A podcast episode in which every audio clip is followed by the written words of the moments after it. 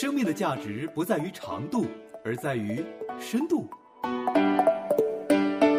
生命的丰盛不在于外在的拥有，而在于内心满足的温度。生命的质量不在于如何活着，而在于活着的高度。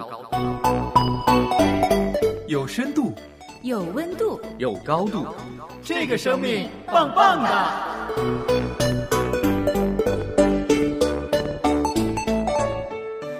科学确实影响了我们这个社会的，影响了这个社会的方方面面，甚至包括人的这种思想意识形态的，嗯嗯嗯嗯，甚至我们的观念都被科学影响了。是，但是我们也看到科学造成了很大的危害的污染啊，各方面来说，是不是？我有另外一种解读啊，是人们现在很多会有误区的地方，嗯，就是他会把这个世界简单的分成属世的和属神的，属神的、属属灵的，对，这个是属世的，嗯那个是属神的、属灵的。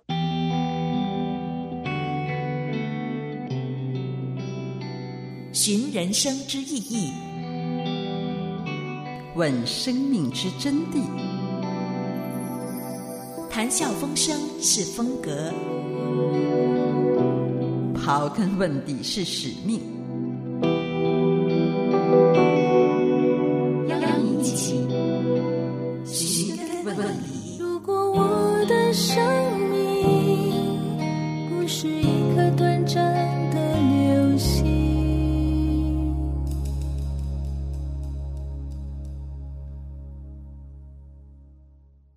来到这个生命棒棒哒，我是李诺。我是张凡，我是木星，今天我们一起继续寻根问底哈。嗯，那在上一期的节目当中呢，我们谈到一个话题，就是从科学的角度来看圣经，或者说来看我们的信仰。嗯那我们就会有一些自己的想法了。同时呢，经过木星的提醒呢，我发现我们其实还可以聊另外一个话题，嗯，就是从圣经的角度来看科学。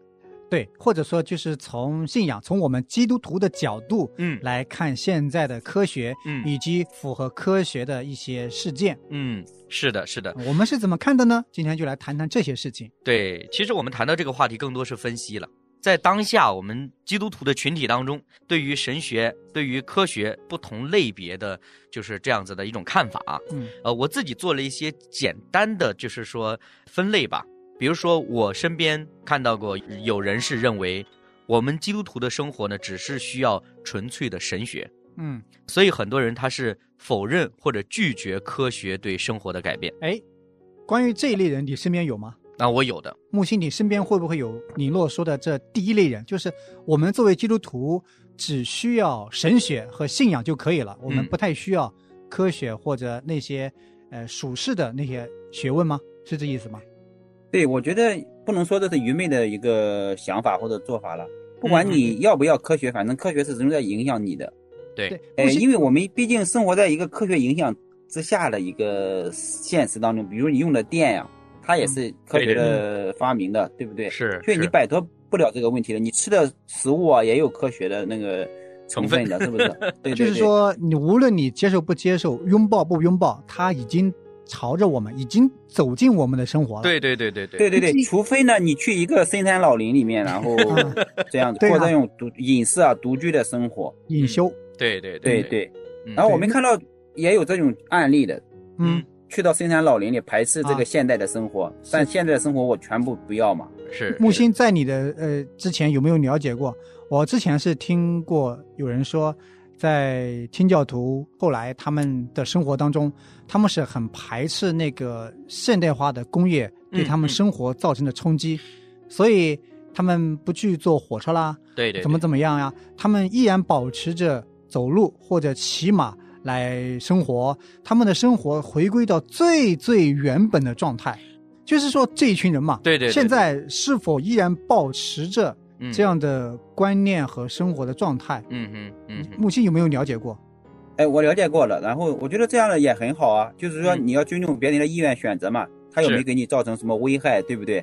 对，他也没给这个社会上造成什么危害，他愿意保持那种生活方式，我们就尊重那种生活方式。是对嗯我自己的看法也是这样。假如说哈，你是自我的选择，嗯并且也为自己负责。嗯然后呢，就过一个就是好像不是跟随潮流的一个生活，也是没有问题的。比较担心的就是说，当我们一边又高举说我们要过纯粹的神学的生活、信仰的生活，另外一方面我们又抨击这种科技的进步，就是有一些负面的情绪出来呢，啊啊这个就不太好了明白。我的担忧反而是另外一方面啊啊！如果这一群人在我们身边，他会认为这样的选择和持守是属灵的表现。哦哦哦，哎，好像呢，他排斥科学，嗯他排斥这一切科技对他生活带来的冲击，也排斥接纳科学的人。对他反而会觉得我读圣经，我嗯过着一种非常简单、原始、淳朴的生活，嗯，这是一种属灵的表现的话，嗯，我就对会有一点疑惑。打个问号吧。对，嗯嗯，我想他这种人可能就越界了，是就是用强加的东西在里边。他不仅要求自己这样，也要求他人那样，这就有点不太恰当了。其实这种想法或者这种做法也不合乎圣经的。是的，嗯是的，是的。当然，我们刚刚说到的这只是其中的一类了哈。嗯，我能够看到的另外一类呢，也有人会认为科学与神学需要兼而有之嗯啊。我想这个是可能是我们当下这个社会当中大部分基督徒的状态了。嗯，那这就可能没有什么太多需要探讨的，呃，反而是另外一种，有人就会认为科学的实用价值会更大，嗯。神学或者我们的信仰只需要留在教会或者留在基督徒的群体当中就好了。嗯，这样一种观点，对，因为确确实实科学给我们生活带来的改变是实在的，嗯。但是我们的信仰呢，有的时候有些人会用虚无缥缈来形容它。嗯，明白明白，嗯，是是，科学确实影响了我们这个社会的，影响了这个社会的方方面面，甚至包括人的这种思想意识形态的，嗯嗯嗯嗯，甚至我们的观念都被科学影响了。是，但是我们也看到科学造成了很大的危害的污染啊，各方面来说，是不是？包括人的异化。嗯，所以说，有的时候科学也是一把双刃剑了，嗯，其实让我们失去了那种生命的本真啊，等等的。嗯哼，可能一开始科学兴起的时候，我们只是看到了科学的巨大的作用，但是伴随着科学深度的发展，包括这种核能对人的杀伤啊，所以就慢慢的对于这个科学究竟是什么，甚至现在一些基因科学了，然后也是搞得这种伦理都破坏掉了，是不是？对嗯对对，所以这个问题太复杂了。对嗯如果我们回到圣经的话，圣经当中也有很多让我们感觉到很符合科学，很特别是很符合我们现在科学的一些东西。嗯，你要知道，圣经是在几千年前是这样子才不同的就有的了，作者是不是？完成的，对，嗯不同的作者。但是呢，不同作者他也表达了一些很好的一个科学的观点。嗯比如我给大家举个例子，比方约伯记的二十六章第七节，那里有些嗯经文是非常著名的：“神将大地悬在虚空。”嗯嗯嗯，我们看到这个非常符合现实的。对我对对们看到地球啊，就就是在悬在太空对，当中，就是悬在虚空当中。还有一个以赛亚书的四十章二十二节，他说嗯神坐在地球大圈之上。嗯嗯嗯嗯嗯他这里暗含了一个条件，地球是圆的。嗯嗯，大圈之上，嗯嗯嗯是以赛亚书写的是在公元前七百四十年到六百八十年。嗯嗯嗯嗯起初人类认为地球不是圆的，嗯，人类确定地球是圆的是从亚里士多德才开始的。对嗯对，这些圣经当中，它确实也有很多符合科学的。嗯你比如说关于犹太人，他这个割礼是不是？嗯哼格里圣经明确要求是在第八天，就是小孩子出生第八天才可以实行的。对对对，大家想过没有？为什么他要在第八天，不是在七天或者九天或者六天啊？这样子，哎这个时候最合适，哎对，这个时候最合适，因为这牵扯到很多的医学的原理，包括什么凝血因子啊等等的这一些。对，所以你想想，在几千年前，上帝就要求这样去做，嗯嗯嗯，上帝没有给出原因，你只要照着去做就可以了。对对事后，随着人的这种理性啊，这种医学的发展，慢慢才能揭示出这个原因来的。嗯嗯嗯，所以说，圣经当中有些东西它是符合科学的，能够被科学所验证的。是的，嗯。是的，是的，在那个利未记的十五章十三节啊，嗯。那里有一些经文也是说要用活水洗身就洁净了。嗯嗯，哦什么叫活水？活水就是流动的水啊。流动的水，嗯，哦，对，如果现在医生你做完手术之后也要用那个流水流动的水，去对清洗对对对对对对，然后你知道在之前啊，医生不是这样子的，嗯嗯，医生他是不洗手就去做下一个手术的，，对所以对对，这个感染率、死亡率是很高的。很高，嗯。后来呢，嗯。医生呢他就用这个净水，嗯。就是那种不流动的水洗手放，在。盆儿里，对嗯。哎放在盆儿里。嗯也会有这种死亡率有感染的。是的。后来呢，医现在的医生怎么样？现在的医生就用流水对去洗手的。对对对，而且这个就在利未记十五章十三节那里就提到了，说用活水洗身就洁净了。嗯嗯嗯，所以这个很多利未记的东西呢，成书还更早。嗯嗯对，所以很多东西呢，我们是真的不知道。所以我们举这几个例子，当然还有其他例子，就说明圣经在某些方面它也是有它的合乎科学的一面的，尽管它不是一本科学的书，或者说不是用科学的思维啊、科学的写作方式啊来去写的。嗯，对对。但是呢，他写的那些确确实实能够被后世随着科学的发展能够认识到为什么会这样去做，嗯嗯嗯嗯，科学会给出他这样做法的一个原因。嗯，没错，没错。刚刚木星在举诸多的例子的时候，也让我想到一件事情哈。曾经有一位航海家，他发现了这个大海当中的航道。哦，其实我们都不知道，原来大海当中，因为看起来不都一样吗？啊，为什么它会有航道呢？嗯，但是这个航海家他是怎么发现的呢？他就是在读诗篇的第八篇这里，嗯嗯，他说到：“凡惊醒海盗的，都伏在他的脚下。”嗯哦，原来圣经经文已经说了，海里边也有道路的。嗯所以他就随着发现了这个航道，而因为航道的发现，导致了就是人类在探索海洋或者说探索遥远的土地的这件事情上有了很大的进展。嗯，是圣经当中有很多东西其实是完全符合科学的，对对对？吧嗯？我有另外一种解读啊，是人们现在很多会有误区的地方，嗯，就是他会把这个世界简单的分成属世的和属神的。属神的属属灵的，神对，这个是属世的，嗯那个是属神的、属灵的。嗯，比方说，星期天这一天去教会聚会，这一天是属神的，那另外六天就是属世的要忙世界的工作。十分之一的奉献是给神的，嗯。另外十分之九我自己的，呃这个是属科学的，嗯。这个是属神学的。嗯嗯嗯，其实呢，这种简单粗暴的分法是不对的，对，因为任何都是神的，嗯。天和天上的天都是神的，所以从这个角度来看呢，星期一到星期天每一天都是神的，是的，十分之一和另外的十分之九也是神的，嗯。所以从这个角度来看呢，不存在说哦这是属科学的，这是属神学的。嗯。你看这个科学它符合神学，这个神学符合科学，其实没有任何一样东西能够在神之外能够存在，对对对。它都是在神学包含范围之内。嗯。木星刚才举的例子说，有很多科学也是双刃剑呀，嗯嗯，这不可否认。对对，因为确实有很多东西，人如果不善用的话，嗯。它就会带来危害。比如说基因工程，是。那用来作为一些探测、真正的治疗，它是有益的。但是人们如果把它呃用来犯罪，嗯。用来做不符合伦理的事情，嗯那就是啊、不讨神的喜悦。所以啊、呃我们不要简单粗暴的说哪些是属神的，哪些是属科学的。嗯嗯嗯。这是我的观点，因为我最近在读所谓的基督教教育，他会告诉我说，基督教教育不是说在所有的现有的学科里面加上一门神学课、多一圣经课这叫基督教教育，嗯嗯。或者说，呃，有一个符合基督教价值观的东西加到课程里面，嗯，这就叫基督教教育。嗯。不是的，嗯嗯。所谓的基督教教育，就是我们所有的一切的一切的指向，最终所指的是神。嗯，我们学数学、学语文、学英语、学语言、学艺术，所有的一切都是为了基督的缘故，嗯这才叫基督教的教育。嗯，所以不存在说这是属于科学的，嗯这是属于神学的。嗯那科学怎么能够脱离神学而独立存在呢？对，所以一切的学问最高的地方就是神学，神学是一切学问的叫女王，嗯嗯最高的。嗯我觉得可能有很多神学方面的东西跟科学方面的东西，我们不能去理解的东西，需要我们去探索。对对对对对对，是的，是的，我想补充一些经文，就是诗篇二十四章第一节那里说，地上和地上所充满的世界和住在世上的都是属乎耶和华的，嗯，对不对嗯？圣经很清晰的告诉我们，我觉得我们人呢也不要分门别类，对然后轻这个重那个或者重这个轻那个的。对抛开我们今天谈的话题来说，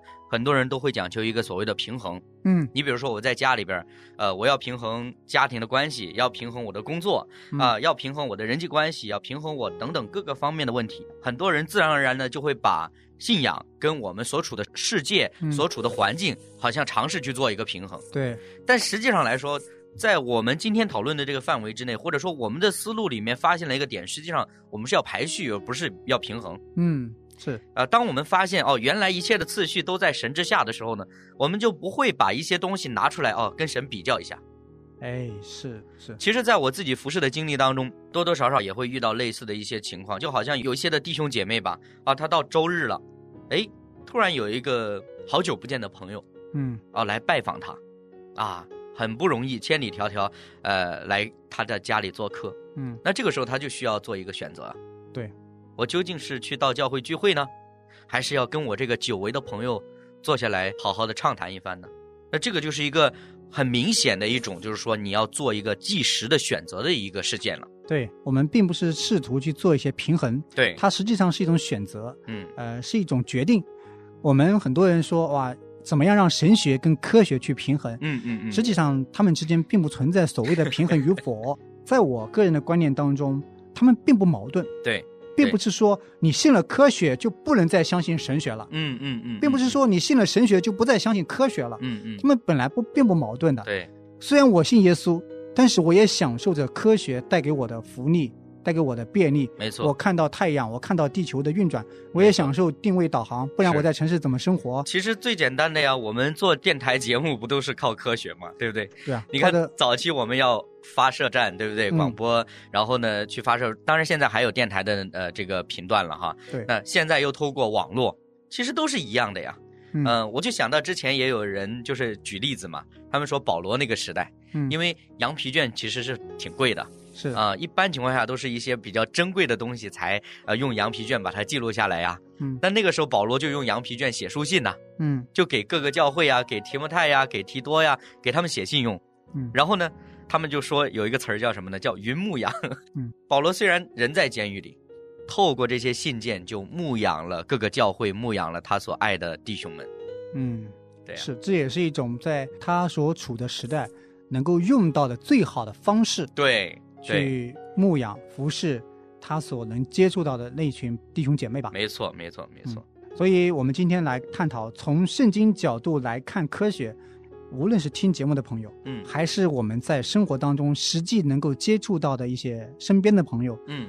他们会有一个叫固有的观念，嗯，认为科学跟神学要试图去找到一个平衡点，对对，找到一个彼此最大共存的点，嗯。好像我们互不干涉。嗯。相信科学的人也能够理解相信神学的，嗯。相信神学的也能够去体谅相信科学的。嗯。其实，在我个人的观点来看，我们不是在找一个平衡，而是他们本来就已经存在，而且科学在神学的覆盖之下去发挥它的功用。对对对对对对反而我的担心是什么呢？我的担心是人的骄傲，啊就是那些笃信科学的人，以嗯至于去否定神、否定神学、嗯否定信仰，嗯以为他所掌握的就是世间的大学啊，嗯，就是大学问的意思。对对对。我觉得如果有这种骄傲的话，反而是很危险的事情。嗯哼，我也想到，就是其实，在圣经里边，罗马书也说到，不要效法这个世界，只要心意更新而变化，叫你们查验何为神的善良、纯全、可喜悦的旨意。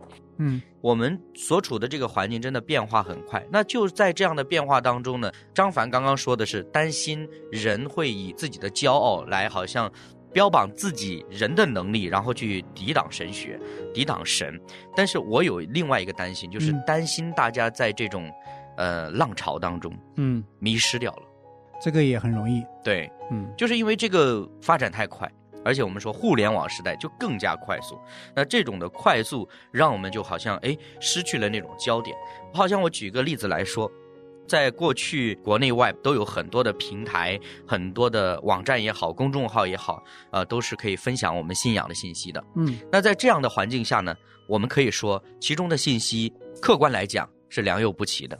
嗯有很多的信息实际上是没有经过好好的去斟酌和验证，就分享到网络上了。嗯因为信息很爆炸，因为受众者群体多，所以呢，很容易就吸引到一批拥护者。嗯很多的弟兄姐妹也非常热心的，觉得哎呀，这个真的好啊！每天甚至都发到自己的朋友圈、社交媒体上，就是跟大家来分享。这个心是很好的，嗯，我是很认可的。但是问题的关键是你发的时候有没有好好的去分辨呢？嗯如果你不分辨呢，有可能啊，我是说有可能，我们不是在传福音，而是在助纣为虐了。嗯是。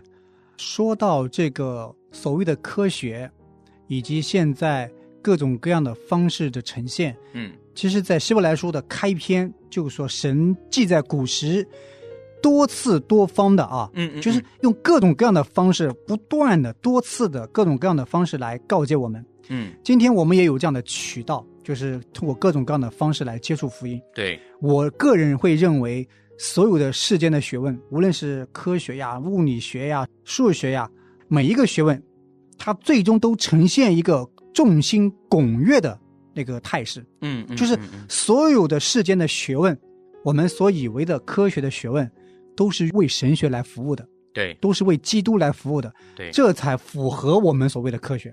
或者说都 是为神服务。对嗯嗯嗯，这个才是最美的呈现。对，世间所有的学问都是一同的来服务于基督，服务于神学，嗯这才是他本来应该在的位置。对对，那今天呢，因为人的罪性，因为人的骄傲，我们更多的学问是用来彰显自己，对对，显示我的成就，嗯显示我的骄傲。嗯，我们现在喜欢标榜时代的腾飞，那 经济的腾飞，时代的发展。嗯那背后呢，其实是反映人的骄傲的。嗯嗯，所以，如果有一天我们认识到每一个学问它最终应该在什么位置，怎样去服务于我们的神，对那他就是找到了最终的位置。人也一样，是是，前两天我就看到一个弟兄分享一段话，我觉得特别好。他说，基督徒通过药物寻求治愈是正确之举，嗯，但是转向医学而忽视上帝却是错误之法。哎，这个该怎么去理解呢？就是很多的时候，就是我们今天谈论的啊，有人崇尚科学，嗯，但是有人呢，就是呃坚守纯粹的信仰，或者说朴素的生活嗯啊，好像这两个就像我们刚刚谈的，似乎应该要找到一个平衡点。嗯但问题的关键就在于张凡刚刚跟我们讲到的说，如果我们发现一切的学问最终都指向神的话，其实很简单的，就是我们的眼睛一直盯着神，而至于我们身边有什么样的工具，就利用什么样的工具，这就好了。嗯而不是一味的强调说如何如何，因为说心里话，我想可能张凡也好啊，木心也好，在我们各自的家乡，可能都会听到一些的传闻，就好像说，哎，是不是信了耶稣之后都不用去下地干活了，嗯，信了耶稣之后，生病不用去医院了不用。去医院了，嗯都有这样子的一种的认知，但实际上来说呢，这些都是有失偏颇的。对对，所以他这里面会不会也在说，转向医学而忽视上帝是错误的方法？这个弟兄是认可的呢，认可这种观点的。他的意思就是说，不应该就是把自己的寄托或者仰望放在医学或者说科学的某一个层面上，嗯，而是应嗯该说靠着仰赖上帝，借着世界的方法，对，嗯借着这些药物也好啊，医疗手段也好，再去寻求医治。嗯，哎，其实我觉得可以这样用非常简单粗暴的方法来表达，嗯就是说，呃，如果我生病了，我会向神祷告，求神给我坦诚的心和信心来面对我的疾病，同时呢，也借着医生的手，借着药物来治疗。嗯嗯我是带着这样的心去面对我的疾病。嗯嗯，但是如果反过来，我把我所有的盼望寄托在医生和药物，对对对，如果一旦医生和药物宣布我这个病没有办法了，我就整个人崩溃了，嗯丧失了一切的盼望，嗯仿佛我的信仰并没有给我带来任何的改变，嗯嗯，这是不妥的，对对吧？是这样去理解。是的，是的，是的。我们今天呢，就谈到了从我们的信仰的角度来看待科学。说实话，真的，我们不需要去排斥那些所谓的科技手段，嗯，因为实际上是能够给我们带来一些的助力的。那同时呢，也不应该去嘲弄那些科学成果。嗯就好像木心说：“哎呀，其实圣经早就说了，原来地球是圆的，地球是圆的 啊，而且这个地球是悬在这个宇宙中间的。”嗯嗯，不像是我们中国古人所说的天圆地方这样的概念。嗯那不管怎么样，哦，我们不能说，哎呀，这个科学真是愚昧，人类真是愚昧，因为我们如果不是神的启示，我们怎么能知道呢？对不对？嗯不应该有这种呃，因为信仰的知识，我是说知识带给我们的一种的优越感。那同时呢，我们也带着一种包容的心，就好像张凡给我们的提醒一样啊，无论是一切的科技的手段，还是一切的艺术的手法。呃，最终我们希望都能够指向我们的神，呃，为着神，为着神的荣耀而去参与，而去使用。嗯，是，这也是我们的盼望，嗯就是不要以为二者是矛盾的、不可共存的，对，而是他们是完全可以共存，并且是所有的学问来服务于神学的。嗯嗯嗯嗯，对，关于这个圣经和科学，比如我们看到圣经上有启示说地球是圆的，对不对？对，嗯这是需要启示的。可能我们因着圣经是神的话，可能我们就是单纯的相信地球是圆的。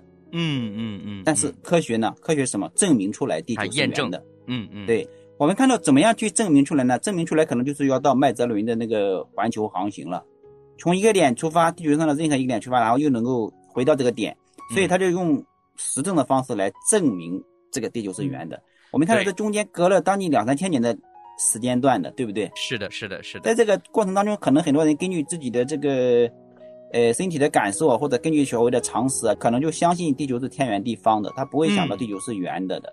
对对对对，我们看到，就是说，圣经就是跨越了人类的认识，嗯，嗯跨越了人类的认知，就启示我们在圣经当中，地球是圆的，悬在那个虚空当中，悬在虚空当中，悬在虚空当中。然后呢，还有神坐在地球大圈之上，对不对？嗯嗯嗯嗯，看到我们相信圣经，我们要用信心啊，单纯的信心。但是你科学可能就要用实证的方式，嗯嗯嗯，两个不一样的地方吧。嗯对，也就是说，如果我们真的能够客观的来看待科学的时候，你会发现科学其实就是护教学，因为圣经哎启示的，其实通过科学就验证出来，我们也不能武断的说科学就是护教学了，有一部分嗯科学可能它也就看它的目的是什么嘛。